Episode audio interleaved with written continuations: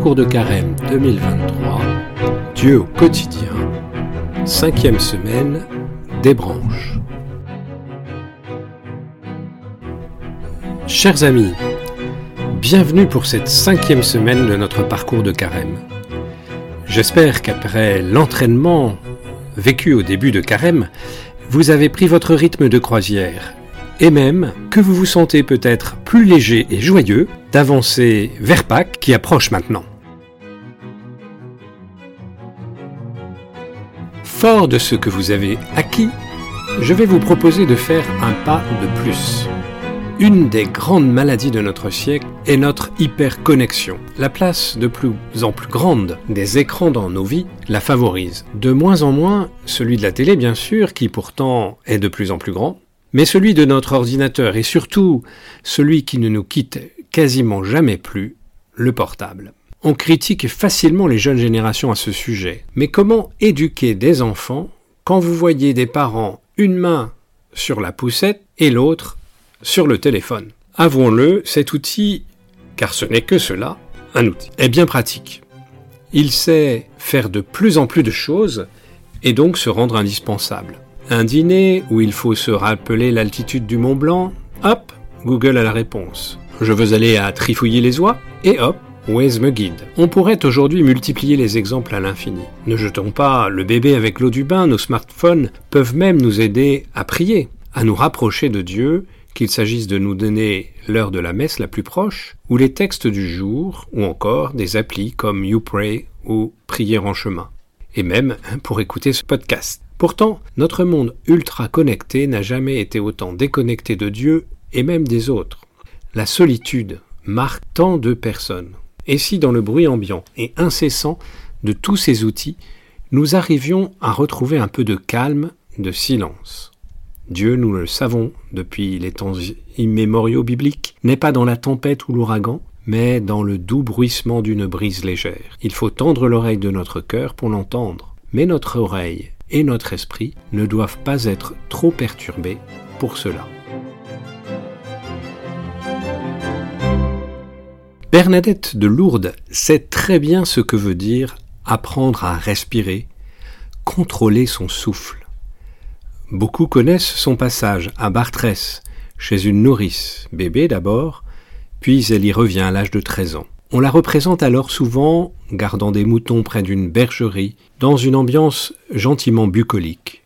Mais pour Bernadette, Bartrès n'est vraiment pas cela.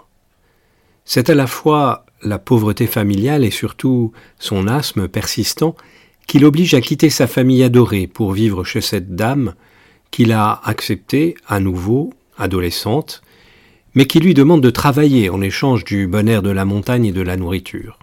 La seule petite consolation qu'aurait pu avoir Bernadette sont les quelques leçons de catéchisme que sa nourrice essaiera de lui inculquer. Mais apprendre les choses par cœur, ça ne marche pas.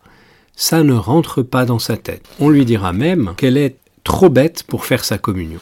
S'il faut savoir parfois prendre du recul pour mieux apprendre les choses, Bernadette va finalement décider de rentrer à Lourdes. C'est alors en revenant de Bartrès que les apparitions vont commencer à la grotte. Sans doute, par cette période de séparation, Dieu voulait préparer le cœur de celle qui allait être visitée par la belle dame.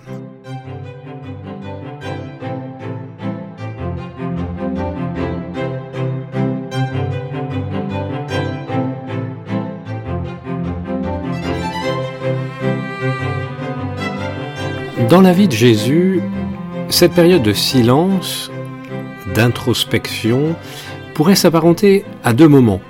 Les tentations au désert que nous avons pu méditer au début de ce carême, mais aussi la prière au jardin de Gethsemane, ce moment si éprouvant avant la croix. On a l'impression que le temps est suspendu. Jésus est lâché par les disciples qui dorment, bien qu'il les ait choisis pour l'accompagner. Il finit par leur dire de rester à distance. Et lui se tourne vers son Père, celui qui ne l'a jamais abandonné, celui qui est là de toute éternité, même dans ce moment où la volonté du Père est de mener son Fils vers ses bourreaux. Nous pouvons tout simplement relire ce récit, nous mettre à la place d'un disciple en évitant de nous endormir, regarder Jésus prier son Père, ressentir tristesse et angoisse, et vivre ces moments et ces sentiments avec lui. Nous pouvons aussi nous souvenir de moments où nous avons ressenti cette solitude du souffrant, se sentir enfermé et seul dans son mal qui peut être tout autant physique que psychique, et finalement crier Mon Dieu, mon Dieu, pourquoi m'as-tu abandonné?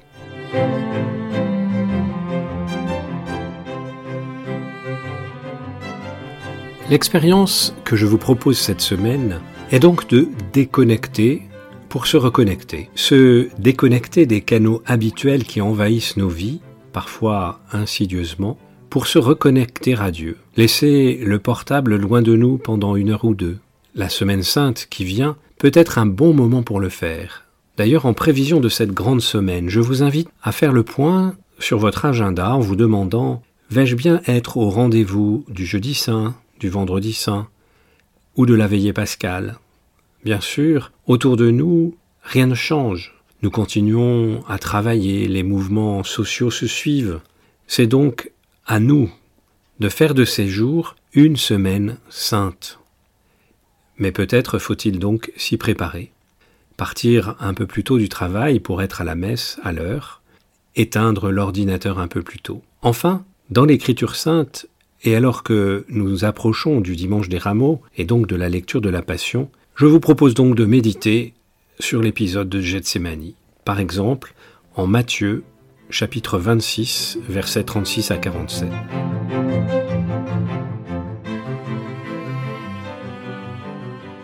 Bonne semaine, comme le dit si bien l'antienne des Laudes de Carême, les yeux fixés sur Jésus-Christ, entrons dans le combat de Dieu. Attention, le prochain podcast ne sera mis en ligne qu'au moment de Pâques.